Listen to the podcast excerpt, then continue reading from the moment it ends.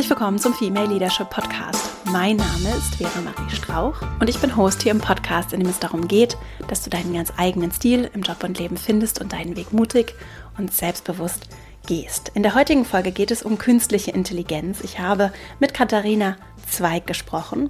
Sie ist Forscherin und vielfach ausgezeichnete Informatikprofessorin. An der TU Kaiserslautern leitet sie das Algorithm Accountability Lab und hat den deutschlandweit einmaligen Studiengang Sozioinformatik entwickelt, der die Auswirkungen von Digitalisierung auf Individuen, Organisationen und Gesellschaft untersucht. Sie ist Gründerin des KI-Beratungsstartups Trusted AI GmbH und Mitglied der Enquete-Kommission des Bundestags zum Thema künstliche Intelligenz. Technologie greift tief in unsere Art zu leben und zu arbeiten ein. In Wirtschaft und Gesellschaft bringt Software gewaltige Unterstützung und Innovation und gleichzeitig entstehen aber auch tiefe ethische Fragestellungen rund um Technologie und ihr Zusammenspiel mit Menschen. Und darüber haben wir gesprochen. Wir haben uns darüber unterhalten, warum es sich lohnt, genauer hinzusehen, nicht nur für InformatikerInnen, sondern auch für uns alle, die mitgestalten wollen, die entscheiden, sei es im Job oder auch im Privaten, die mit Kindern zu tun haben, die äh, sich für Recht und Gesellschaft interessieren. Und es ist ein ganz vielseitiges Gespräch geworden, das zum einen Grundlagen legt und Katharina Zweig erklärt es sehr anschaulich und sehr schön mit vielen praktischen Beispielen. Was ist eigentlich ein Algorithmus und wie genau funktioniert künstliche Intelligenz? Was bedeutet das? Was hat Big Data damit zu tun? Also wir gucken uns die Fachbegriffe an und dann äh, geht es darum, in welchen Bereichen gesellschaftlich, wirtschaftlich Algorithmen Anwendung finden warum es wichtig ist, welche Werte in Software einfließen und wie wir das mitgestalten können, wenn wir auch eben nicht Informatik studiert haben, warum es wichtig ist, dass wir als Bürgerinnen und Bürger uns mit einbringen und wo es in welchen Bereichen es Mitbestimmung braucht, auch Regulierung braucht und in welchen Bereichen wir aber auch wirklich noch gar nicht im Ansatz die Technologie und ihre Möglichkeiten nutzen und Innovation und Agilität, auch Flexibilität sinnvoll sind und vielleicht auch noch viel mehr genützt werden können. Ich wünsche dir ganz viel Freude mit diesem Gespräch. Wenn du Lust hast, über den Podcast hinaus auf dem Laufenden zu bleiben, im Austausch zu bleiben, verastrauch.com slash newsletter. Das ist mein E-Mail-Verteiler und dann bekommst du immer dienstags abends eine kurze E-Mail mit Informationen rund um den Podcast, weiteren Buchempfehlungen, kleinen Zitaten und Impulsen für deinen Alltag verastrauch.com slash newsletter und so bleiben wir auch per E-Mail im Austausch. Jetzt wünsche ich dir ganz viel Freude mit dieser Folge und dann legen wir gleich mal los. Heute zu Gast im Podcast ist Katharina Zweig. Wir werden über Algorithmen sprechen, über Big Data, KI und äh, vor allem auch und so schön heißt es auch in Ihrem äh, Buchtitel, denn Sie sind auch Autorin von Ein Algorithmus hat kein Taktgefühl, wo künstliche Intelligenz sich irrt, warum uns das betrifft und was wir dagegen tun können. Und das ist eigentlich genau das, worüber ich heute auch gerne sprechen möchte. Und deswegen, und deswegen unter anderem freue ich mich sehr, dass Sie heute hier zu Gast sind. Herzlich willkommen im Podcast, liebe Katharina Zweig. Ja, vielen Dank für die Einladung. Ich freue mich sehr. Ja, schön. Ich freue mich wirklich sehr, weil es, ähm, also das Buch zum einen natürlich auch ein Thema bedient, äh, das, äh, das sehr aktuell ist, sehr viel diskutiert wird, wo es äh, viele ExpertInnen gibt und auch viele Menschen, die vielleicht sehr wenig über dieses Thema wissen. Und zum Einstieg würde mich aber interessieren, vor allem wie Sie, Sie sind heute in der Sozioinformatik aktiv, ist das richtig? Ja, ich habe den Studiengang Sozioinformatik federführend entwickelt bei uns, weil ich gemerkt habe, dass die Software, die wir so herstellen als Informatikerinnen und Informatiker, dass die sehr oft große gesellschaftliche Auswirkungen hat. Mhm. Wenn man sich dann in Deutschland und in der Welt umguckt, ob es dafür einen Studiengang gibt, der das versteht, mhm. wie kommt es dazu, dass Algorithmen Fake News bevorteilen gegenüber solchen Nachrichten, die korrekt sind, dann stellt man fest, dass man das nur verstehen kann, wenn man sowohl die technische Komponente kennt als auch das psychologische. Aber ich persönlich von meiner Forschung her bin eigentlich theoretische Informatikerin. Das heißt, ich denke mir Algorithmen aus, ich beweise, dass Algorithmen das tun, was sie tun sollen. Und dann gucken wir, dass wir das auch implementieren. Das heißt, dass wir das programmieren und dass der Computer das dann ausführen kann. Mhm. Also tatsächlich habe ich da so eine Doppelstellung. Ich habe Algorithmen selber entwickelt und möchte jetzt aber mit dem Studiengang besser verstehen, wie wir Algorithmen so bauen können oder Softwaresysteme so bauen können, dass unsere Gesellschaft optimal unterstützt wird von ihr und nicht dominiert wird von ihr. Und wie sind Sie dazu gekommen? Also, wie war so Ihr grober Werdegang? Also, wie wird man das? Bisschen, bisschen zickzack. Ähm, ich habe ähm, nebenbei zur Schule einmal eine Ausbildung gemacht als chemotechnische Assistentin und war eigentlich der festen Überzeugung, dass ich Biochemie studieren muss, weil ich verstehen wollte, wie der Mensch funktioniert. Ich hatte damals einen, einen Freund, der jedes Wochenende sich unter sein Auto gelegt hat und genau wusste, welche Schraube welche Funktion hat. Und meine Idee war irgendwie zu verstehen, wie der menschliche Körper funktioniert. Und mittendrin in diesem Studium ähm, hatte ich noch ein bisschen Kapazitäten frei und dachte mir, ja, so ein bisschen Informatik kann ja nicht schaden. Ich hatte keine Ahnung, was Informatik wirklich für ein Studienfach ist. Ich habe gedacht, so Webseitendesign braucht heutzutage ja eigentlich jeder. Und dann saß ich in der Vorlesung zur theoretischen Informatik und habe gedacht, oh, mit sowas darf man sich beschäftigen und dafür kriegt man auch noch Geld und wird bezahlt. Das fand ich großartig, denn die Fragen der theoretischen Informatik sind schon ziemlich philosophisch. Da fragt man sich, was ist denn überhaupt berechenbar? Und das fand ich sehr spannend. Und die zweite Vorlesung, die ich dann sehr spannend fand, war, wie lösen, wie löst man mit Hilfe von Computern Probleme. Und das kleinste Problem ist so, wie findet man den kürzesten Weg? Da werden wir auch rangeführt. Das ist so eines der ersten Probleme, das wir kennenlernen. Und nachher ging es aber um so Fragen, welchen Film würde ich empfehlen, wenn ich weiß, welche anderen Filme jemand schon gemocht hat? Oder um die Frage, wie kann man herausfinden, welche Stoffwechselwege in einer Brustkrebszelle sich verändert haben? Und dafür habe ich dann Algorithmen entwickelt, und dabei habe ich festgestellt, dass es um komplexe Systeme geht, um Systeme, in denen durch Interaktion von verschiedenen Einheiten plötzlich etwas Neues entsteht, ein neues Phänomen. Und um das zu beschreiben, bin ich dann im Postdoc in die statistische Physik gegangen und habe da Complex System Science gemacht. Ja, und wie gesagt, also dieser Lebenslauf ist so ein bisschen, bisschen ver, verwinkelt und habe dann eine Nachwuchsgruppe in Heidelberg ähm, geleitet zum Thema Analyse komplexer Netzwerke. Das kann man sich so vorstellen, wie funktionieren eigentlich unsere Verkehrssysteme, wie funktioniert unser Stoffwechsel. Damit haben wir uns auseinandergesetzt. Und dann bin ich seit 2012 jetzt an der TU Kaiserslautern und dort wurde mir vorgeschlagen, einen neuen Studiengang zu entwickeln, ähm, der eine gesellschaftliche Komponente hat. Und das habe ich dann getan. Sozioinformatik. Sozioinformatik, genau. Und das ist eine Mischung aus ähm, Software Engineering. Das heißt, äh, unsere Studierenden bekommen eine sehr, sehr gründliche Ausbildung darin, wie man Software baut. Aber sie bekommen auch eine Schnellbleiche in Recht, in Wirtschaft, Psychologie, Soziologie und Ethik, Philosophie.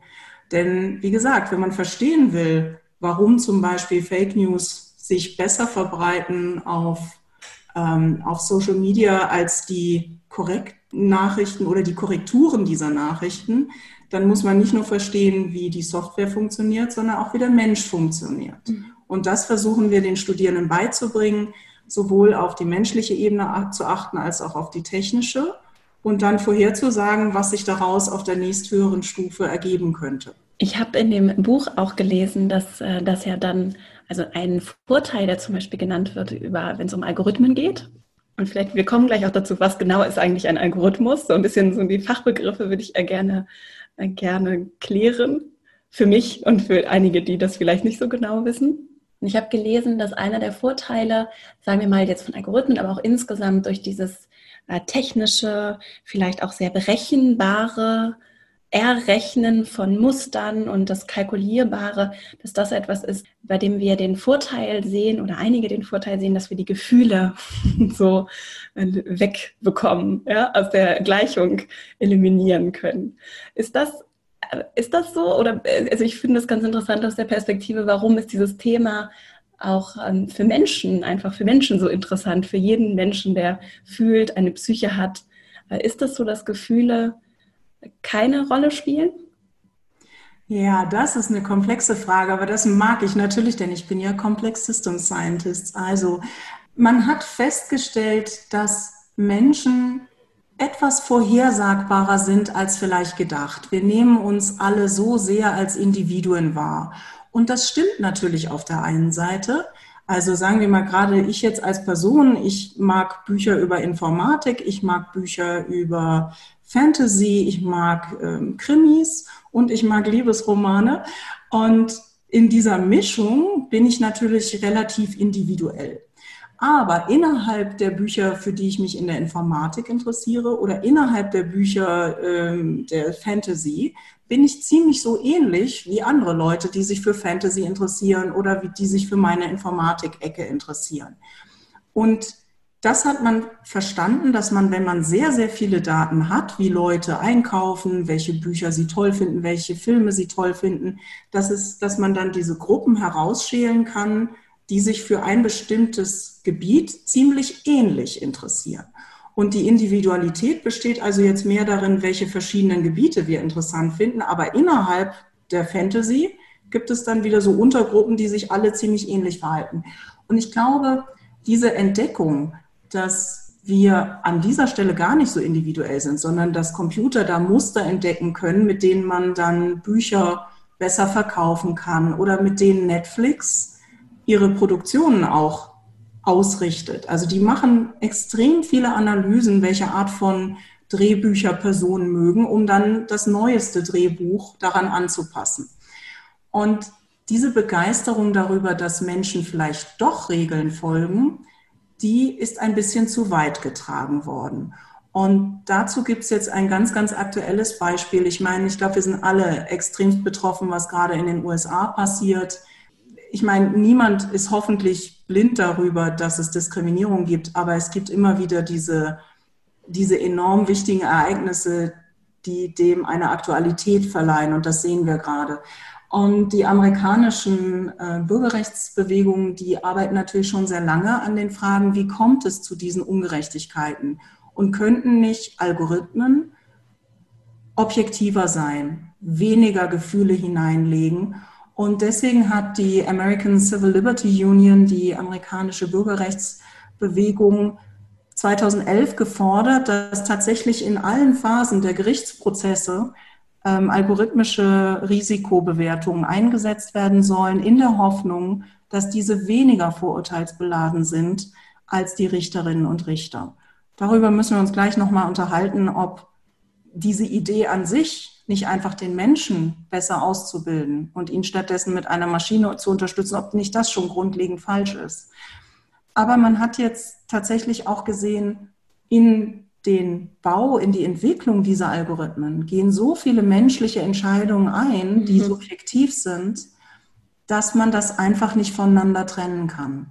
Und da geht es vor allen Dingen um die Fragen der Gerechtigkeit. Mhm. Denn man muss sich das so vorstellen, Algorithmen gucken auf Daten und versuchen, also die Algorithmen des, der künstlichen Intelligenz, die gucken auf Daten und versuchen darin Muster zu finden. Also das heißt, man gibt den zum Beispiel Daten über das Alter einer Person, über welche Art von kriminellen Straftaten die bisher begangen hat, wo sie wohnt. Und dann in, den, in Amerika ist es durchaus üblich, dass man auch solche Daten dazu nimmt, die wir in Deutschland auf gar keinen Fall dazu nehmen würden, nämlich ist dein Bruder schon kriminell gewesen, war dein Vater schon kriminell? Mhm. Oder auch ganz merkwürdige Fragen wie, wenn jemand Hunger hat, ist es dann in Ordnung, einen Apfel zu klauen? Ähm, all diese Fragen ähm, gehen ein in die Bewertung und der Algorithmus, der guckt jetzt, ob er Muster findet. Also ein Muster, das wir alle kennen, weil es in allen Kriminalstatistiken immer wieder auftaucht, ist, dass zum Beispiel junge Männer krimineller sind als junge Frauen. Aber so ein Computer, der kann halt nach viel kleineren, feineren Mustern suchen und versuchen, daraus eine Ableitung zu machen.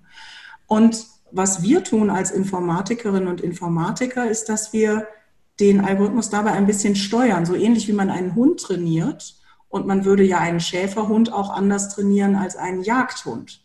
Und dabei müssen wir dem Computer vorgeben, was wir eigentlich für fair und gerecht halten. Und genau an dieser Frage sieht man, dass man Algorithmen an solchen wichtigen Stellen nicht neutral gestalten kann. Denn was Sie für fair halten und was jemand anderes für fair hält, das hängt von weltanschaulichen Perspektiven ab. Und das sehen wir ja auch gerade in den USA sehr stark. Und ein, eine Software muss deswegen diese Richtschnur immer von der Gesellschaft mitbekommen. Und nein, deswegen können sie leider an diesen wichtigen Stellen nicht, nicht ohne menschlichen Input auskommen. Und deswegen hat es auch immer etwas mit unseren Gefühlen zu tun. Wie kann ich mir denn so einen Algorithmus vorstellen? Also es gibt so die Begriffe Big Data, es gibt KI oder auch AI, ist ja der amerikanische Begriff für die künstliche Intelligenz. Und dann gibt es den Algorithmus. Wenn wir nur bei diesen drei Begriffen bleiben, wie gehören die zusammen? Also einen Algorithmus, den haben wir alle. Ein Algorithmus ist einfach nur eine allgemeine Handlungsanweisung, wie man ein Problem löst.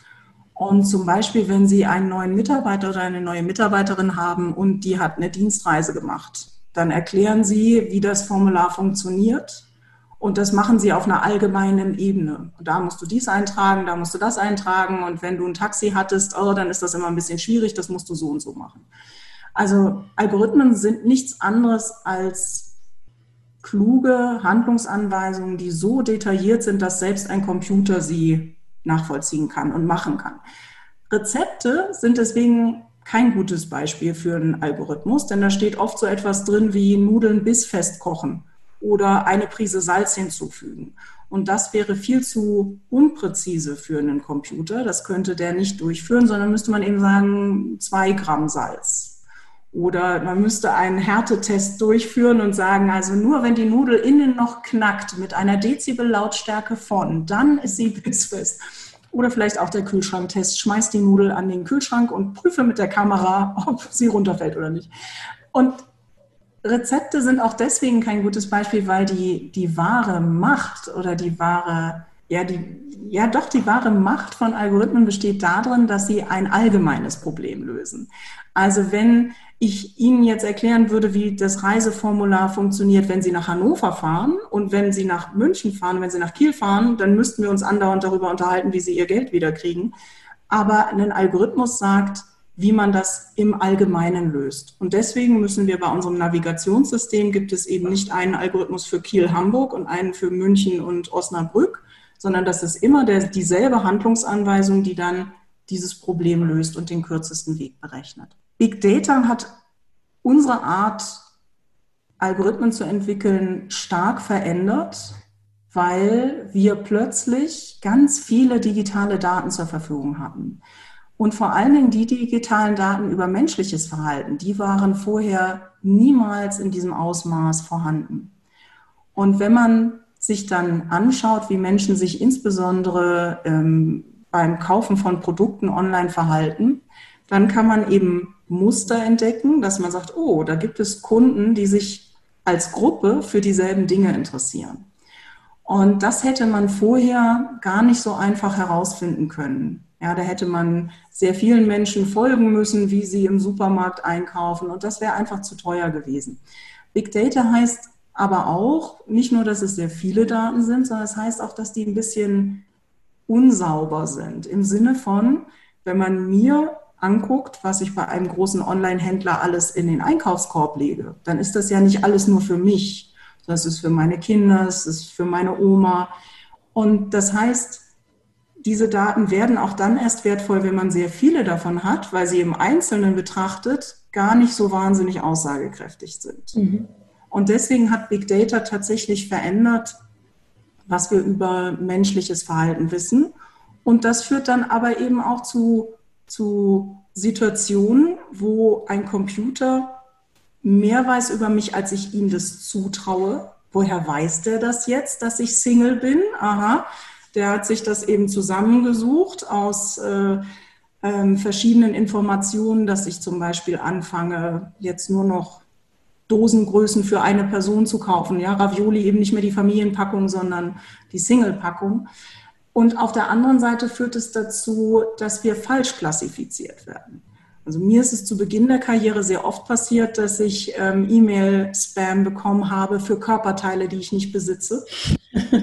Und das lag wahrscheinlich daran, weil ich mich eben für technische Dinge interessiere mhm. und diese informatischen Themen automatisch mit männlich äh, assoziiert wurden, bevor die äh, Algorithmen etwas klüger wurden.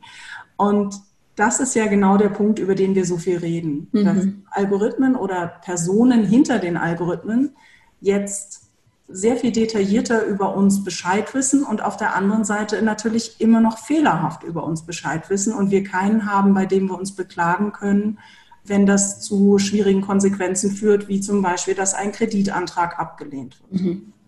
Und die künstliche Intelligenz ist dann was?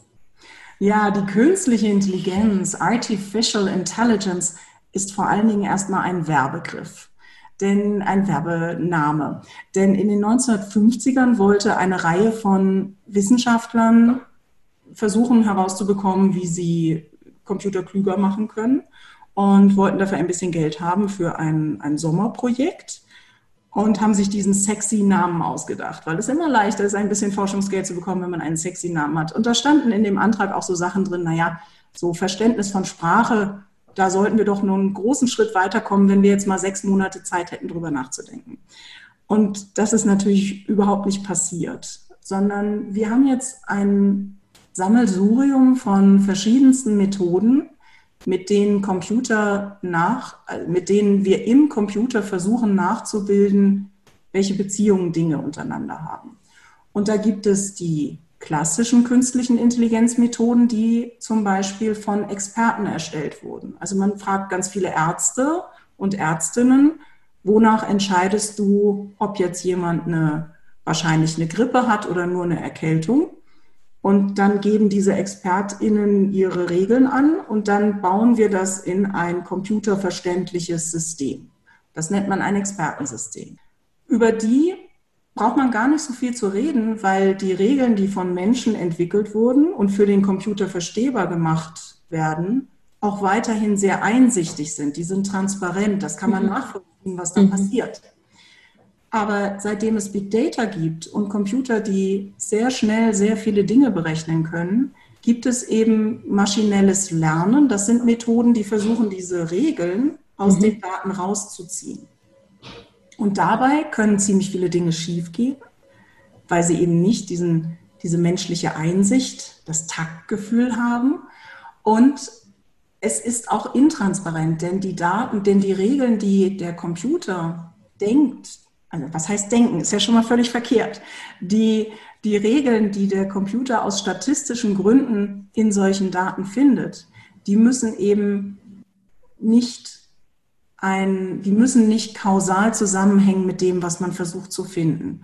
Und vielleicht darf ich das nochmal eben illustrieren. Wenn wir versuchen herauszufinden, warum jemand kriminell ist, insbesondere zum, in den USA, dann wissen alle Personen, die sich damit eingehend beschäftigen, dass da viele soziokulturelle Gründe dahinter stecken, warum Menschen mit einer bestimmten Herkunft öfter in der Kriminalstatistik auftauchen als andere.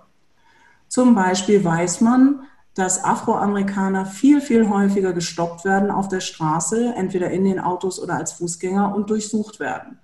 Daher sind da natürlich auch mehr Drogendelikte zu finden, denn da, wo ich nicht suche, kann ich keine Drogendelikte finden. Wir wissen auch, dass diese ähm, diese Anklagen viel öfter durchgezogen werden und nachher zu einer, zu einer Haftstrafe führen, als zum Beispiel bei weißen Amerikanern. So, aber den Daten nachher, den sieht man das leider nicht mehr an. Da steht dann mhm. einfach nur, dass da unproportional viele zum Beispiel Drogendelikte begehen und nachher eine Haftstrafe hatten. Und dieser Kontext, dieser soziokulturelle Kontext, der fehlt dem Algorithmus. Und deswegen entwickelt er Entscheidungsregeln, die eher dazu dienen, die Diskriminierung, die schon da ist, noch zu verstärken. Und deswegen hat sich tatsächlich auch 2018 die amerikanische Bürgerrechtsbewegung, die sich erst dafür ausgesprochen hat, solche Systeme zu verwenden, 2018 gegen sie gewendet. Weil genau das rausgekommen ist, dass das, dass das nicht hilft dabei, nicht zu diskriminieren, sondern das Gegenteil. Da ging es ja um Kredit. Ging, ging es dabei auch um Kreditvergaben? Da ging es nicht um Kreditvergaben, Nee, sondern, um. Schlimmeres, sondern um die Frage, ob man vor Gericht als ein äh, Wiederholungstäter eingestuft wird oder nicht. Okay. Und ja, also das ist, da, da kommt man also mit Daten, wie zum Beispiel, war dein Vater schon kriminell, wird dann ein Urteil über eine Person ähm, Ja. getroffen, die dazu führt, dass dem Richter oder der Richterin gesagt wird, hier, das ist mit hoher Wahrscheinlichkeit ein Serientäter. Und dann ist halt die Frage, was der Richter oder Richterin mit dieser Information macht. Aber insbesondere bei angeblich gewaltbereiten Serientätern ist die Trefferquote von diesen Algorithmen, die liegt bei 20 Prozent. Und das wissen die Richterinnen und Richter nicht, sondern die denken, ja, der Algorithmus, das ist ja alles ganz objektiv. Wenn, wenn der sagt, das ist mit hoher Wahrscheinlichkeit ein gewaltbereiter Serientäter, das macht was mit einem, glaube ich. Und werden die verwendet? Ja. Ja, die werden in vielen Gerichtssälen in den USA verwendet. Ich finde das, äh, das Thema, wer designt was, also wer gestaltet was, sehr interessant.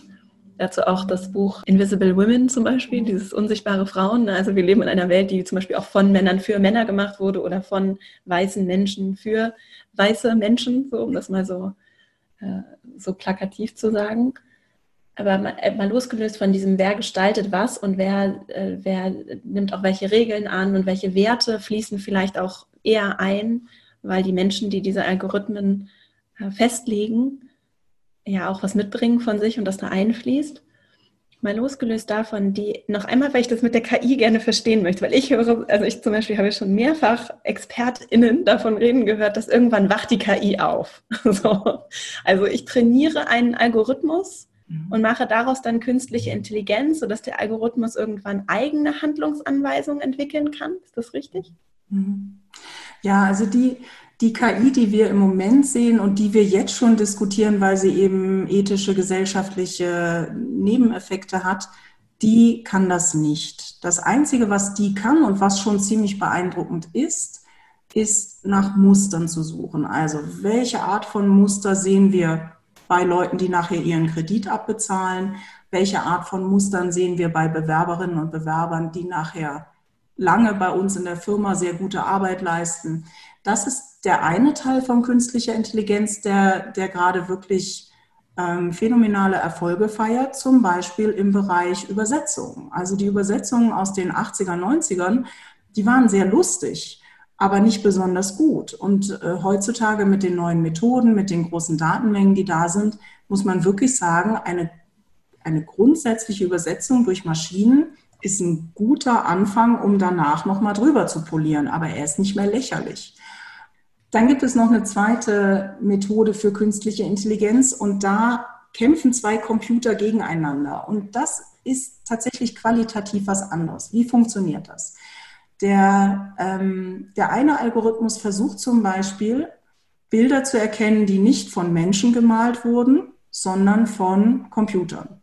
Und der zweite Computer versucht Bilder zu malen, die so menschenähnlich sind, dass der erste Computer das nicht mehr entdecken kann. Und der erste Computer wird belohnt, wenn er ein Bild von dem zweiten Computer richtig erkennt. Das hat eine Maschine gemalt. Und der zweite Computer wird belohnt, wenn er es schafft, ein Bild unter dem Radar durchzuschmuggeln. Und diese, diese gemeinsamen Computersysteme, die sozusagen gegeneinander spielen, das ist wirklich interessant. Die können tolle Sachen machen. Also wenn man sich mal anguckt, welche Bilder dann ein solcher Computer malt, das ist schon sehr beeindruckend. Oder Computer können gegen sich selbst Go und Schach spielen und dabei werden sie dann belohnt, wenn sie eben das Spiel gewinnen. Und das ist tatsächlich eine sehr interessante Methode und es ist schwer zu sagen, wo das in ein paar Jahren hinführen wird. Ich persönlich sehe jetzt in den nächsten Jahren mit den Methoden, die wir haben, keine Möglichkeit, dass eine sogenannte starke künstliche Intelligenz entsteht, die in irgendeiner Form ein Bewusstsein hat oder eine eigene Motivation für irgendwas hat und sich selber Aufgaben stellt. Ich würde es aber trotzdem nicht gerne versuchen, muss ich sagen. Also eine solche starke KI zu bauen, halte ich für riskant, denn Eine, eine solche KI braucht einen Polarstern.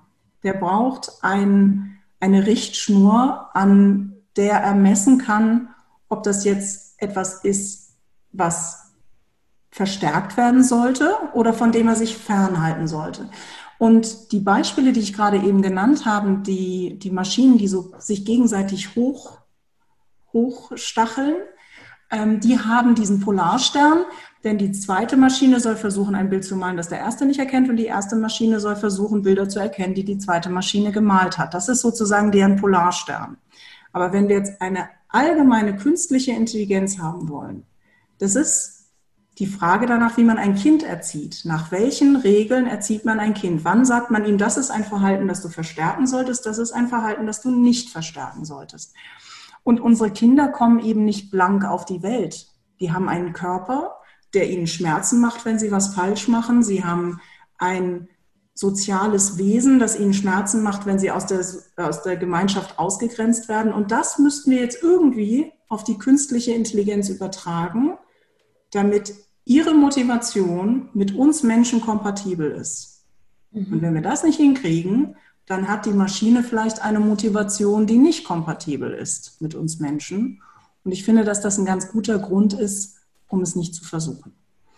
Und dafür kann ich auch ein Beispiel geben. In meinem Buch beschreibe ich eine Anekdote äh, von einem Kollegen, der versucht hat, seinen Roomba, seinen kleinen Mini-Staubsauger, schlauer zu machen. Und dem hat er also ein, eine künstliche Intelligenz aufgesetzt und hat ihm gesagt, du solltest Verhalten verstärken, wenn du schneller wirst.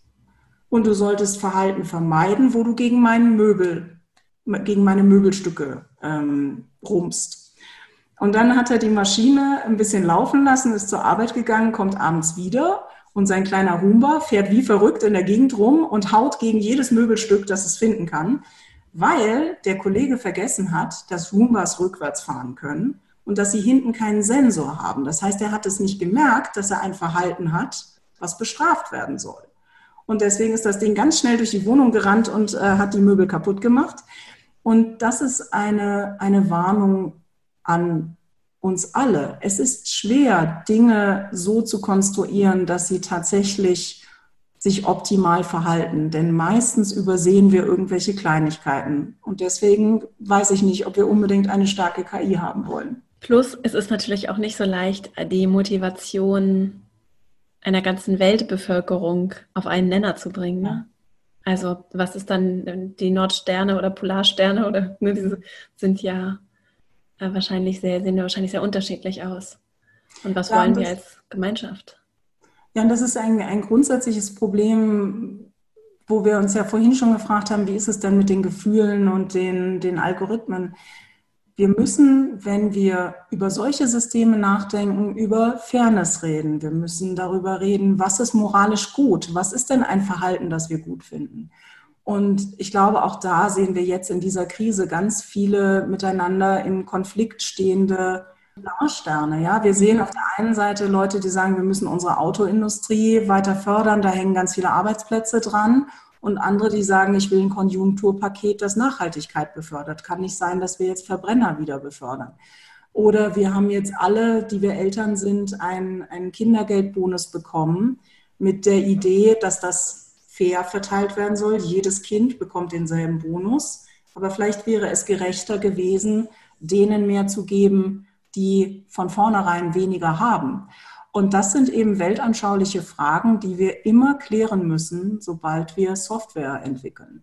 Und sobald wir Software entwickeln, die überhaupt ethisch relevant ist. Es gibt natürlich auch ganz viel Software, die zum Beispiel Maschinen dabei zuhört, wie sie ihre Arbeit verrichten.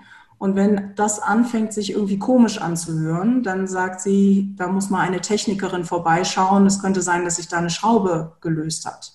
Eine solche Software hat jetzt keine großen ethischen oder gesellschaftlichen Auswirkungen. Dann müssen wir natürlich auch nicht über solche Dinge nachdenken. Aber sobald es darum geht, Ressourcen zu verteilen an Bürgerinnen und Bürger, dann müssen wir über Gerechtigkeit und Fairness reden und da gibt es keine einfache Lösung. Und es gibt natürlich auch, und das finde ich interessant, es passiert ja sehr viel im privatwirtschaftlichen Raum und viele der Menschen, die hier zuhören, äh, sind auch da beruflich aktiv und treffen vielleicht direkt oder indirekt Entscheidungen oder geben Handlungsempfehlungen sind involviert in Themen, die sehr wahrscheinlich irgendwas mit Software zu tun haben. Und da passiert ja sehr viel im privatwirtschaftlichen Raum. Und natürlich, das können so Warnhinweise sein für eine Maschine. Äh, das ist das auf den ersten Blick auf jeden Fall ethisch, moralisch nicht weiter äh, von größer, größerer gesellschaftlicher Tragweite.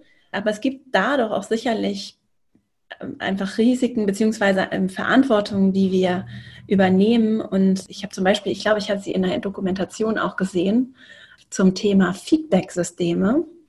Da ging es um ein großes Berliner Start-up, das äh, Feedback naja, ich verlinke das auf jeden Fall. Ich suche das raus. Das fand ich war ganz gut. Das war eine öffentlich-rechtliche Doku und da ging es um Feedback-Systeme in in diesem großen Startup und die haben dann so richtig so Mitarbeiterbewertungen gemacht und das wird ja im Silicon Valley zum Beispiel auch ganz im ganz großen Stil gemacht. Das heißt dann 360 Grad Feedback und das wird so ein bisschen romantisch umschrieben. Äh, das ist aber auch ein Beispiel für, es werden Empfehlungen abgegeben, wie, was für ein Potenzial die Person hat, sich zu entwickeln, äh, wie gut kommt die an und wird von anderen angenommen. Da, da interessiert mich zum einen Ihre Einschätzung und ich frage mich wirklich, ob wir bereit dafür sind, äh, auch mit unserem Selbstverständnis im, äh, im privatwirtschaftlichen Raum. Das sind ja keine Intelligenzen, aber es sind Empfehlungen, Ratgeber, die dann, da werden Berichte produziert, die dann wie, wie in den Gerichten, von denen Sie sprachen, einfach so als, als Handlungsempfehlung, als sowas, der Computer kann sich nicht irren mit so einer gewissen Hörigkeit, mit der wir vielleicht auch zum Beispiel Medizinerinnen und Medizinern noch begegnen. Ne? Was können wir da vielleicht auch tun, um da uns unserer menschlichen Verantwortung bewusst zu werden? Ja, ich glaube, ich sehe immer so ein bisschen zwei Extreme. Es gibt die Firmen, die glauben, dass KI jetzt der Heilsbringer ist. Mhm. Und es gibt deutlich mehr Firmen, die zu viel Angst davor haben. Also ich glaube, es ist wirklich sehr wichtig, die Diskussion an dieser Stelle gut voneinander zu trennen. Also es mhm. gibt die KI, von der wir glauben, dass sie Entscheidungen über Menschen treffen könnten. Die sind tatsächlich schwierig. Also das alles, was man so sieht in künstlicher Intelligenz im Bereich Human Resources, Bewerbungen, interne Bewertungen, internes äh, Jobprofil-Matching, da muss man tatsächlich hingucken, weil diese Algorithmen Werturteile beinhalten. Und diese Werturteile sind eben weltanschaulicher Natur. Und ich finde, da kann eine Firma nur gewinnen, wenn sie das gemeinsam mit ihren Mitarbeiterinnen und Mitarbeitern entwickelt. Denn es ist wichtig, dass die Werte, die einfließen in eine solche Software, dass die auch wirklich gemeinschaftlich getragen werden von der Firma, den Arbeitgebern und den Arbeitnehmerinnen und Arbeitnehmern. Ähm, aber daneben ist KI an vielen Stellen schon so klar und so gut, dass man sie benutzen könnte. Und auf diese Stellen gucken wir gar nicht genug. Ich habe mhm. vorhin schon mal erwähnt, die Übersetzungssoftware, die ist inzwischen ziemlich gut. Also mhm. kleine Firmen könnten viel davon profitieren, dass sie neue Märkte sich erschließen. Denn gerade so Vertragstexte und Bewerbungstexte für Produkte, die sind oftmals ziemlich gut schon maschinell übersetzbar, Gedichte natürlich weniger. Also das heißt, gerade im Geschäftsbereich könnte man mit KI an dieser Stelle ganz neue Märkte erschließen.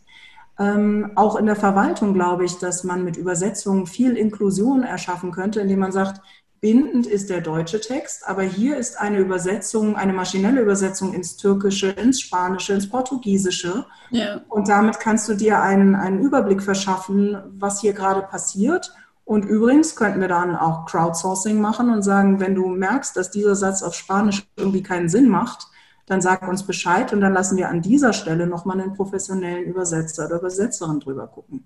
Dann das Beispiel mit dem Predictive Maintenance, also KI, die lernt, wie eine Maschine sich normalerweise anhört mhm. und dann Alarm schlägt, wenn etwas sich anders anhört, sodass eine Maschine dann eben nicht so lange ausfällt, sondern ziemlich frühzeitig ähm, Ersatzteile besorgt werden können. Also ich glaube, dass wir den Firmen sehr viel mehr Mut machen müssen, diese unproblematische KI endlich in ihrem Potenzial zu erkennen und zu gucken, was dieses neue Werkzeug für sie tun kann und auch da natürlich möglichst mit Mitbestimmung zu gucken, wie verändern sich dadurch Arbeitsplätze, wie kann man es so gestalten, dass wir bessere Arbeitsplätze haben. Da gibt es könnte ich noch 30.000 andere Beispiele nennen. Mit Sensorik kann man zum Beispiel gucken, wie hebt jemand? Macht er das richtig oder hat er in, in zwei Jahren einen Bandscheibenvorfall? Wie können wir der Person helfen, besser zu heben? Also gibt es wirklich großartige Beispiele, was man alles machen könnte. Und bei dieser kritischen KI, das ist also eigentlich eine kleine Teilmenge. Mhm. Und da haben sie gefragt, sind wir schon so weit, dass wir die Verantwortung übernehmen können? Ja, sind wir. Mhm. Denn man braucht einfach nur einen naturwissenschaftlich aufgesetzten Prozess. Und den haben die meisten nicht. Und das haben wir zum Beispiel auch bei der Corona-App gesehen. Corona-App kam ziemlich schnell ins Spiel. Aber ich ich frage mich bis heute, was genau soll denn jetzt durch diese App gelöst werden? Wollen wir damit verschiedene Parameter besser verstehen, wie zum Beispiel die Ansteckungskraft, diesen R-Parameter, von dem man immer hört. Das wäre eine App, die man bauen kann, ohne dass es irgendwelche Datenschutzprobleme gibt. Weil dazu muss ich wirklich nur gucken, ähm, wie viele Menschen treffen sich eigentlich pro Tag im Prinzip lange genug, um so eine Übertragung zu machen. Und das würde schon mal ziemlich viel helfen, um diese, diese Modelle und Simulationen etwas besser einzugrenzen wenn ich damit Kontakttracing machen will, also das heißt, sobald Sie oder ich krank werden, dann äh, verstehen will, wen wir alles getroffen haben. Dazu ist es notwendig, dass sehr viele Menschen diese App benutzen. So, das heißt, sagen wir mal, wir würden es schaffen, dass 60 Prozent der Bundesbürgerinnen und Bundesbürger sich die runterladen, was schon fantastisch wäre. Ja, welche App haben denn 60 Prozent der Leute auf dem Handy? Dann wäre trotzdem die Wahrscheinlichkeit, dass zwei davon sich treffen und die App haben, nur 36 Prozent. Also 60 Prozent mal 60 Prozent. Und in Australien hat man jetzt also mal nachgerechnet, wie viel mehr Kontaktpersonen man feststellen kann als mit der traditionellen Methode des Befragens. Wen hast du in den letzten Wochen getroffen? Und es war über die gesamte Zeit eine Person mehr. Eine. Und zwar nicht eine pro Infektion, sondern eine insgesamt. Und das ist natürlich für viele Millionen Entwicklungsgeld nicht so prickelnd. Und deswegen kommt es auf den Prozess an. Eine Firma, die ein KI-System bauen will, muss oder adaptieren will, die muss sich überlegen, was genau ist denn mein Problem? Ist das das richtige Werkzeug? Habe ich genügend Daten dafür, um das zu machen? Woran stelle ich schnell fest, ob ein KI-System das kann oder nicht kann und an welchen Stellen evaluiere ich das, um ein Fail fast zu implementieren. Denn wir alle wollen ja inzwischen agil handeln und möglichst schnell bemerken, wenn das Werkzeug, das wir am Anfang für hilfreich hielten, ähm, wenn das das nicht verspricht oder wenn es das nicht halten kann, was es versprochen hat. Und diesen Prozess, den muss man gut aufsetzen. Und dann kann KI ein sehr gutes Werkzeug sein, um Probleme zu beheben. Oder man kann schnell feststellen, dass es doch nicht das richtige Werkzeug ist. Und die Menschen, die dann die Information oder das, was daraus, das Ergebnis, was sich dann daraus, wenn es nicht fail gefastet ist, nicht fast gefailt ist, die das dann verwenden, die brauchen trotzdem das Wissen darüber, dass das sich auch irren kann. Ja. Und kann man dann eigentlich sagen, wie, wie wahrscheinlich es ist, dass es sich irrt? Ja, das kann man. Ähm, leider kann man das auf 25 verschiedene Arten und Weisen tun. Ähm, das nennen wir die sogenannte Qualität von diesen Entscheidungen. Also zum Beispiel kann man messen, wie oft insgesamt so ein System etwas richtig gemacht hat. Sagen wir mal, 90 Prozent aller Entscheidungen, die das System getroffen hat, waren richtig. Dann kann es aber sein, dass das gar nicht so wahnsinnig schwierig ist, weil 90, 95 Prozent der Entscheidungen sowieso in eine Richtung tendieren und 5 Prozent in die andere. Das ist leichter mit einem Beispiel. Also wir machen mal Corona, weil Corona gerade so aktuell ist. Die meisten Leute in Deutschland haben im Moment glücklicherweise keine Corona-Infektion. Das heißt, ich könnte Ihnen eine künstliche Intelligenz bauen, oder ich behaupte einfach, es ist eine künstliche Intelligenz, und die sagt einfach immer nein, nö, nö, hat keins. Dann würde ich mich in nur ganz, ganz wenigen Fällen irren. Ja, wir kriegen ja mhm. pro Tag im Moment nur so 300 bis 500 neue Fälle. Wenn ich also einfach immer Nein sage, habe ich in fast allen Entscheidungen recht und trotzdem ist das ein völlig unbrauchbares System. Und deswegen, also das sind jetzt nur zwei Aspekte und es gibt insgesamt so 20, 25 verschiedene Aspekte, die man beleuchten kann, um rauszukriegen, ob ein System gute Entscheidungen trifft oder nicht. Und wenn ich ein bisschen bösartig bin, dann nehme ich immer das Qualitätsmaß, bei dem ich gerade gut abschneide. Und wenn mein Käufer nicht Bescheid weiß, dass es so viele verschiedene Aspekte gibt und nicht genau weiß, was in seiner Situation oder in ihrer Situation das Richtige, das beste Qualitätsmaß ist, naja, dann kommt es eben dazu, dass Systeme verkauft und gekauft werden, die nicht das halten, was sie versprechen. Und auch dafür gibt es ein gutes Beispiel. Es gibt ähm, Firmen, die verkaufen Bewerbungssysteme, die versprechen, dass sie einem Bewerber oder einer Bewerberin die emotionale Gefühlslage ansehen können. Und da haben sich ein paar Psychologen mal hingesetzt und haben sich die psychologische Literatur dazu angeguckt, ob es dafür Hinweise gibt, dass das Gesicht alleine ausreichend ist, um in einer formalen Situation daraus auf Gefühle zu schließen. Und da gab es so viele Studien, dass die ziemlich klar zu dem Ergebnis gekommen sind, das ist einfach nicht möglich. Oder auf jeden Fall nach unserem heutigen Wissensstand wüssten wir nicht, nach, wie das funktionieren soll. Und insbesondere nicht in einer formalen Situation, wo man ja auch seine Gefühle unter Kontrolle hat. Und trotzdem werden diese Systeme gekauft und verkauft oder die Systeme, die wir stark beforscht haben, eben diese Vorhersage von Serientäterschaft, von Wiederholungen von Kriminaltaten.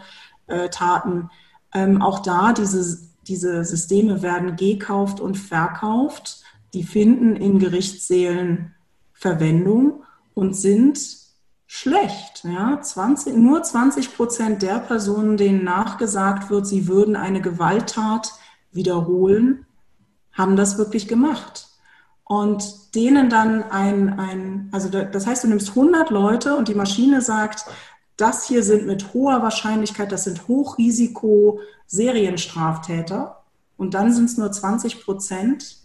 Wieso kauft man so ein System? Ja, weil man nicht so ganz versteht, woran man eigentlich misst, ob das System gut genug ist oder nicht. Es liegt ja sehr viel Verantwortung bei der Person, die das entwickelt, mhm. was da verkauft wird. Und das Ganze wird verschärft dadurch, wenn auf der anderen Seite des Tisches oder auch insgesamt die anderen involvierten Parteien, also wenn es eine Machtimbalance gibt, weil die eine Person viel mehr weiß als die andere und das sehr gut vielleicht auch viel besser noch verstecken kann, was sie weiß und so durch diese krasse Imbalance viel mehr Verantwortung auch bei der Person liegt, die so ein System entwickelt und im Zweifelsfall ja auch nur weiterentwickeln kann. Was können wir denn da tun? Ich sehe so den Punkt, einmal, wir müssen eigentlich alle viel mehr darüber wissen, was wir da eigentlich kaufen. Und gleichzeitig ist es natürlich super komplex.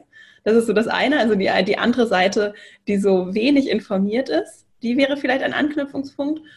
Und aber auch diese moralische Dimension von Menschen, die wir ausbilden und dieses Handwerkszeug geben. Ich finde das so auch im Wissenschaftlichen, ich finde das Berücksichtigung ist gar nicht so schlimm, wie es sich jetzt anhört. Es hört sich deswegen schlimm an, ähm, weil wir uns so sehr auf die künstliche Intelligenz konzentrieren, die problematisch ist. Mhm.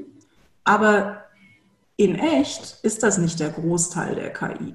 Der Großteil der KI ist an den Ecken, die nicht problematisch sind. Also wir haben uns jetzt mal, es gibt die sogenannte Plattform Lernende Systeme, es ist ein BMBF-Projekt und da konnten Firmen ihre KI-Projekte selbstständig hochladen und beschreiben, einfach mal um so eine Landkarte aufzubauen, was es in Deutschland alles an KI-Systemen gibt. Und deswegen ist das keine repräsentative Umfrage, aber es war sehr interessant. Das sind 710 KI-Systeme. Wir haben uns die alle mal runtergeladen und haben davon über 100 per Hand uns angeguckt, ob die jetzt zu der kritischen Sorte von KI-Systemen gehören oder zu der unkritischen, weil es um Dinge geht. Und 60 Prozent waren auf der kritischen, äh, unkritischen Seite. Das heißt, es war reines, wir gucken uns eine Maschine an, wir verändern einen Produktionsprozess. Die waren, was das angeht, was Gerechtigkeit angeht und gesellschaftliche Werte, völlig unkritisch. Die werden Arbeitsplätze verändern, deswegen also muss man, sollte man auch die mit Bedacht einsetzen, sollte Arbeitnehmerinnen mit an Bord nehmen, um zu entscheiden, wie genau man sie einsetzen will. Aber es gab da jetzt keine großen ethischen mhm. Diskussionen. Von den anderen 40 Prozent waren wiederum fast die Hälfte im Bereich Medizinprodukte. So, da wird es niemanden überraschen, dass es da ethische Probleme äh, gibt. Und das wissen die Personen, die in diesen Bereichen arbeiten, das wissen die. Also auch nicht so überraschend. Und mit den anderen, die übrig geblieben sind, waren die meisten auch in Bereichen, die heute schon stark reguliert sind und wo man einfach weiß, ja, da muss man hingucken. Da muss man die mhm. ordentlich bauen, die Systeme, damit sie das tun, was wir als Gesellschaft wollen. Also insofern würde ich sagen, es ist gar nicht so kritisch, wie wir immer das Gefühl haben. Wenn Sie also jetzt in einer Firma sind und sich überlegen, Mensch, ich habe gehört, eine KI kann das und das, ähm, könnte die uns nicht bei dem Problem helfen? Ist es sicherlich sinnvoll, so jemanden wie uns an Bord zu holen? Wir haben genau für diese Fragestellung ein Startup gegründet, wo wir beratend dabei sind, ob eine KI jetzt heute sowas kann oder nicht kann. Und wenn ja, dann muss man ganz genau festlegen, was ist unser Zustand heute, was ist eigentlich das Problem. Zum Beispiel, wir haben viel zu viele Interviews mit Kandidatinnen und Kandidaten, die wir nachher nicht nehmen können, weil die nicht gut zu unserer Firmenphilosophie passen. Kann uns eine KI da helfen, ja oder nein? Und dann sollte man sich erstmal hinsetzen und sagen, wie viel zu viele Interviews haben wir denn? Lernen wir aus diesen Interviews wirklich gar nichts, aus den vergeblichen Interviews? Oder lernen wir vielleicht auch etwas darüber, wie der Arbeitsmarkt gerade ist, was Leute so interessiert. Lernen wir vielleicht auch, welche Onboarding-Kurse wir brauchen, damit wir mit den Fachkräften, die da sind, die vielleicht doch noch an Bord hieven können. Und dann kann man eben so einen Prozess durchgehen, mit dem man relativ schnell feststellt, ob eine KI einem helfen kann oder nicht. Und was mir wichtig war in dem Buch, war zu schreiben, wenn wir jetzt wirklich bei einer kritischen KI sind, eine, die mit Menschen zu tun hat, mit Entscheidungen über Menschen, dann wiederum kommt es gar nicht so sehr auf die Technik an. Man muss irgendwie verstehen, dass die KI heutzutage vor allen Dingen auf Statistik beruht. Das muss man tatsächlich einmal so als technische Grundlage sich angeguckt haben. Aber danach geht es um Fragen der Werte. Mhm. Da kann und da sollte auch jeder mitreden. Denn dadurch können wir gestalten, wie wir unsere Firmen haben wollen. Und ich glaube, ich sehe diese Entwicklung. Wir haben die Entwicklung hin zu purpose-getriebenen Firmen. Das macht nicht jeder, aber gerade die kleineren und mittleren machen das. Und da kann man ziemlich schnell anhand der vorher schon festgelegten Purposes, dem, dem Zweck einer Firma oder der Mission einer Firma, ziemlich schnell feststellen, wie man eine KI bauen müsste, die diese Werte eben nach vorne trägt und unterstützt. Also das wirkt jetzt erstmal wie ein großer Block, mhm. aber wenn man sich die entsprechenden Experten an Bord holt, dann kann man das gemeinsam, glaube ich, relativ schnell entscheiden, ob das an dieser Stelle sinnvoll ist oder nicht. Mhm. Und das ist ein Weg, wie ich an der Entwicklung äh, teilhaben kann, auch wenn ich jetzt nicht Informatik studiert habe. Ja, und das möchte ich vor allen Dingen den, den Frauen zurufen, aber auch den Männern, die eher sagen, ich bringe mich in eine Diskussion erst ein, wenn ich verstehe, worum es wirklich geht. Weil wir sehen, dass diese Diskussionen momentan von Alpha-Menschen dominiert werden, Männern und Frauen, aber hauptsächlich Männern, die sagen, da setzen wir eine KI ein, das kann die, ich habe da jemanden, der hat mir gesagt. Und die Personen, die ein bisschen schüchterner sind oder sagen, ich möchte etwas erst in der Tiefe verstanden haben, bevor ich mich öffentlich dazu äußere, das sind eigentlich genau die Stimmen, die wir brauchen, um das Produkt besser zu machen, um das System wirklich so zu bauen, dass es verschiedene Blickweisen, verschiedene Perspektiven mit einbezieht. Und diese Personen möchte ich gerne ermutigen und auch ermächtigen mit dem Buch, indem ich wirklich erkläre, guck mal, das ist ein Algorithmus. Mehr ist das nicht. Mach dir keine Sorgen, wenn du das verstanden hast, das war's.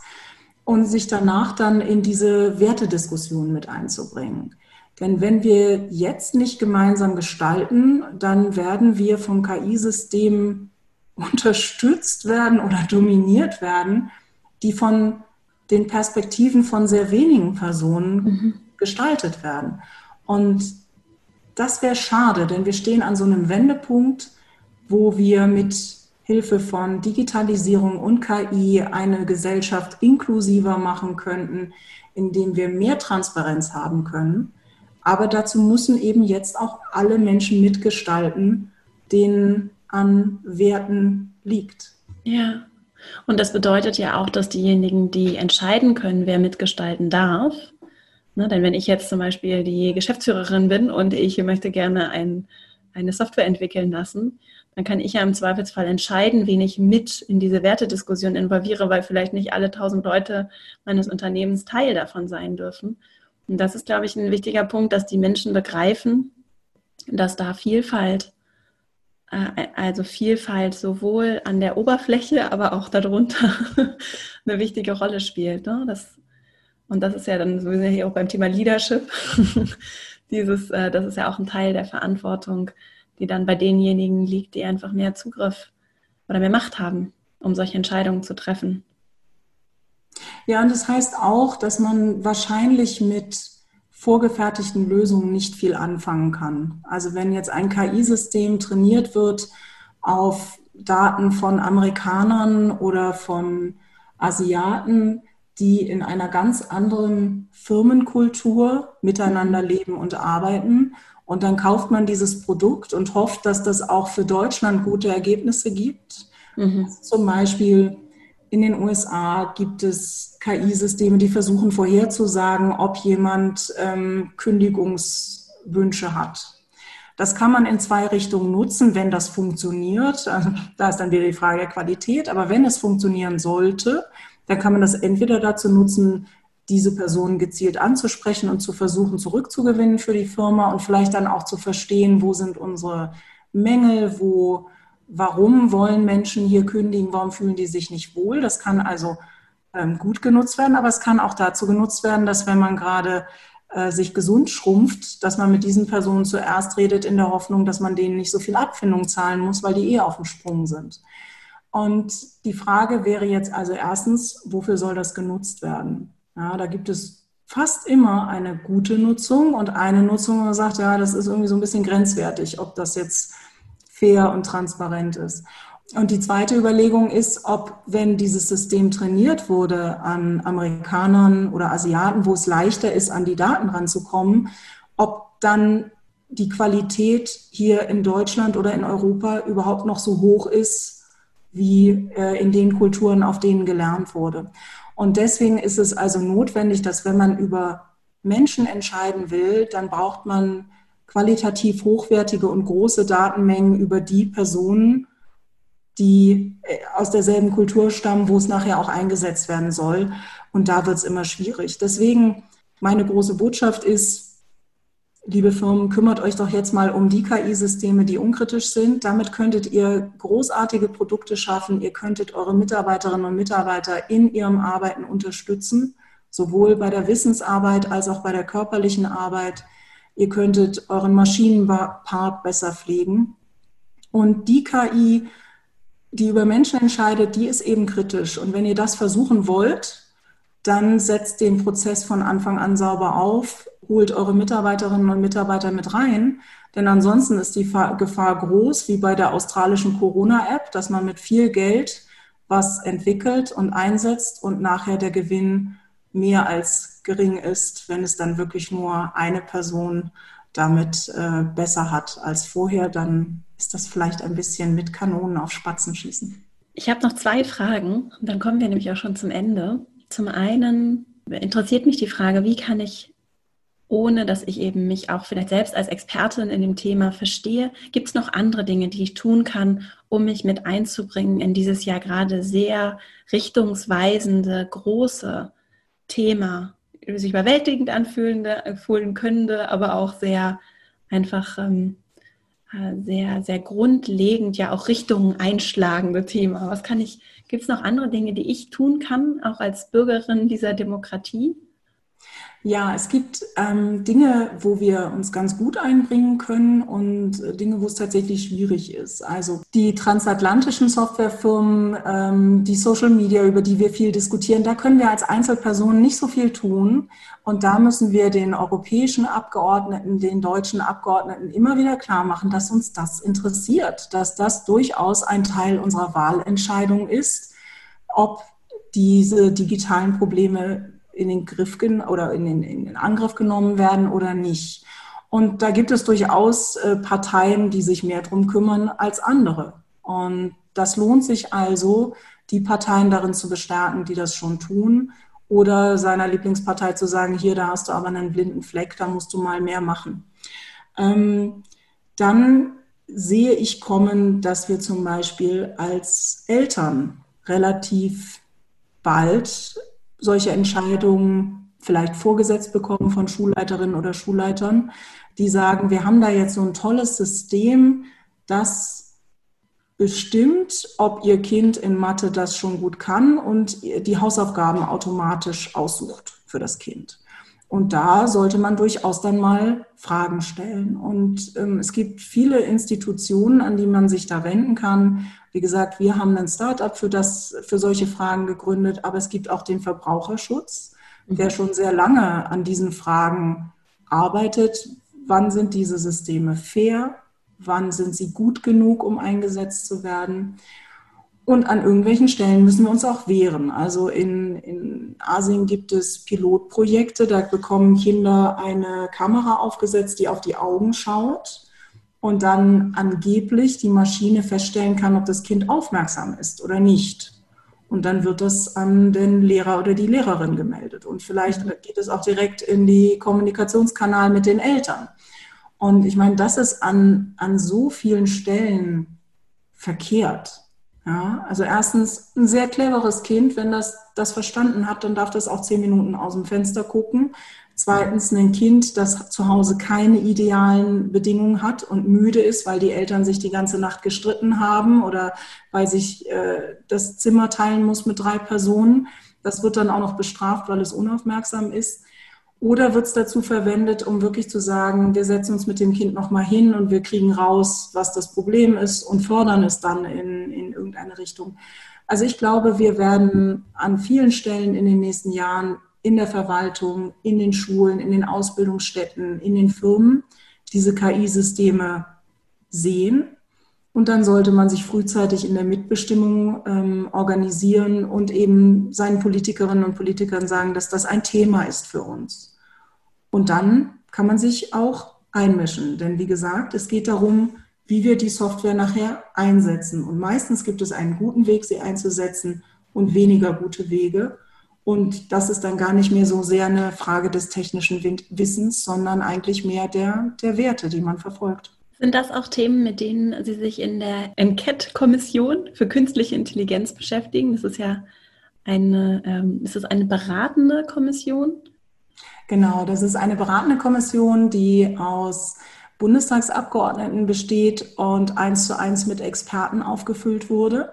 Und wir haben uns mit allen möglichen Themen beschäftigt, mit Arbeit, mit Wirtschaft, mit ähm, Umwelt, Medizin, Staat und Verwaltung. Und in all diesen Themen ging es sowohl um die ethischen Aspekte als auch um die technischen Aspekte, um Regulierungsfragen. Wie sollte man das kontrollieren? Muss man das immer kontrollieren? Sollte man das, sollte man nur in die einzelnen Sparten reingucken? Also das heißt, KI im Gesundheitssystem braucht das ein eigenes Gesetz oder guckt man erstmal an, dass man sagt, nee, jede KI muss in irgendeiner Form durch so ein Prüfverfahren und ich habe mich vor allen Dingen dafür eingesetzt, dass wir hier differenziert vorgehen. Denn ja, ich sehe KI-Systeme, bei denen wir uns drum kümmern müssen. Insbesondere eben solche, die über Menschen entscheiden, solche, die Ressourcen verteilen. Und es gibt andere, da müssen wir jetzt nicht noch mehr Regulierung drauf häufen, denn wir wollen ja auch innovativ bleiben und agil bleiben. Und da ist also die Frage, wie man diese Balance gut wählt. Und hoffentlich irgendwann im Verlaufe dieses Jahres wird es einen Endbericht geben. Und der geht dann an den Bundestag. Und äh, dann hoffen wir, dass noch ein bisschen was davon umgesetzt werden wird. Aber das geschieht natürlich nicht nur auf dem nationalen Level, sondern auch auf dem europäischen Level. Und auch da wird es jetzt spannend, denn ab Juli werden wir die Ratspräsidentschaft als äh, Deutschland übernehmen. Und da wird sicherlich die Frage nach KI auch eine große Rolle spielen. Also da passiert auch politisch eine ganze Menge. Ja, ja und ich glaube, also tatsächlich die Enquete-Kommission, ähm, ich denke, wir werden in dem Bericht haben wir vor allen Dingen viel Lage, Lagebericht gemacht. Ne? Wie sieht es im Moment aus? Was gibt es für Vorbilder? Wo wo muss man hingucken, wo gibt es Fördermöglichkeiten, wo sollte man regulierend eingreifen. Ich glaube, der Hauptgewinn einer solchen Kommission ist, dass man es den Bundestagsabgeordneten die Zeit gibt, sich mit diesen Themen wirklich in der mhm. Tiefe auseinanderzusetzen. Und die Zeit hat das mal analysiert, dass seitdem auch die Redebeiträge, wo das Wort künstliche Intelligenz drin vorkommt, stark zugenommen haben. Und ich glaube, das ist ein ganz, ganz wichtiger Effekt von solchen Expertenkommissionen, dass vertieftes Wissen ähm, an die Mitarbeiter und an die Politikerinnen selber ähm, weitergegeben wird, damit die sich dann vernünftig damit auseinandersetzen können. Sehr spannend, ein, ein großes Thema. Vielen Dank für die, äh, für die tollen äh, Impulse und ähm, ja, es sehr interessant. Und bevor wir jetzt zu meinen Abschlussfragen kommen, wie können die Menschen, die gerne mehr über Sie erfahren wollen, auch über Ihr Unternehmen, mit Ihnen vielleicht auch in den Kontakt treten oder sich Sie online finden? Ja, glücklicherweise ist die Namenskombination äh, ziemlich gut auffindbar. Gibt noch eine Schauspielerin, die würde sich vielleicht auch freuen, über E-Mails mit Fragen zu. Aber ansonsten findet man mich ganz gut. Ähm, mit dem Buch, wie gesagt, versuche ich nahbar zu erklären, was es mit diesen Fachbegriffen auf sich hat, so dass alle sich in die Diskussionen einmischen, so dass wir gemeinsam Systeme gestalten. Wir haben die Firma dazu gegründet, um Firmen ganz konkret bei dem Prozess zu begleiten, sowohl auf der Arbeitgeberseite als auch auf der Arbeitnehmerseite, um möglichst vertrauenswürdige KI-Systeme zu bauen. Und wer noch nicht ganz so weit ist und sich einfach nur weiterbilden lassen möchte zu dem Thema, der ist bei uns auch an der richtigen Stelle. Und auch in Corona-Zeiten haben wir natürlich eine virtuelle Weiterbildungsworkshop entwickelt und äh, helfen Ihnen gerne zu verstehen, was KI ist, was es kann und was es wahrscheinlich eher nicht kann. Und ansonsten ähm, habe ich hinter mir diesen ganzen Studiengang mit 100 wissbegierigen, tollen Studentinnen und Studenten, die sich freuen über spannende Abschlussarbeiten und spannende Forschungsfragen. Also wer eine Forschungsfrage hat, kann uns auch gerne immer kontaktieren und vielleicht ergibt sich daraus eine interessante und spannende gemeinsame Abschlussarbeit. Toll, das verlinke ich alles in den Shownotes. Das Buch heißt Ein Algorithmus hat kein Taktgefühl. Das Unternehmen heißt Trusted AI GmbH und Professorin sind Sie an der TU in Kaiserslautern. Das verlinke ich auch alles und gebe das alles an. Und dann sind wir schon bei meinen Abschlussfragen. Und zwar, wenn Sie die Möglichkeit hätten, ein großes Plakat auf der ganzen Welt aufzuhängen. Also die ganze Welt, jeder Mensch sieht beim Verlassen des Hauses am Morgen eine Botschaft. Was würde darauf stehen oder gemalt sein? Was wäre das?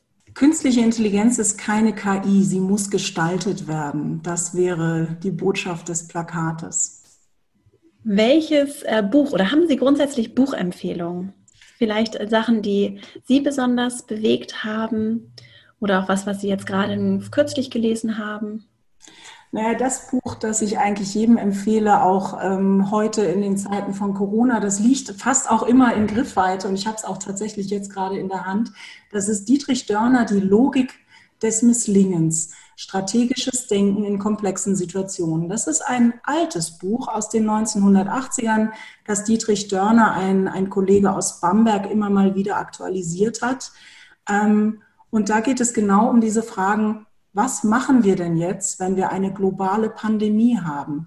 Was machen wir, wenn wir beschränkte Ressourcen haben und entscheiden sollen, an welche Stellen wir diese Ressourcen verteilen?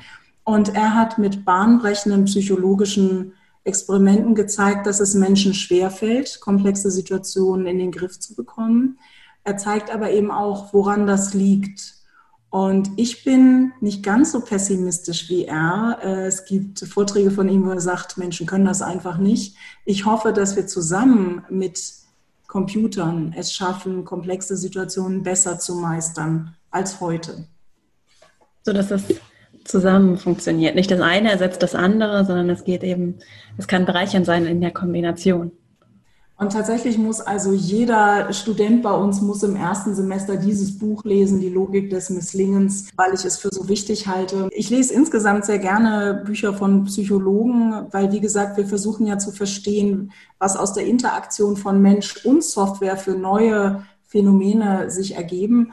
Und ein zweiter Psychologe, den ich sehr gerne lese, ist Dan Ariely. Der beschäftigt sich mit scheinbar irrationalem Verhalten, versucht aber darin, eine Rationalität zu finden, Regeln zu finden, wann wir uns anders verhalten, als es vielleicht erstmal rational erschiene. Also meine Psychologen, die, die habe ich immer gerne. Ich habe es auch hier.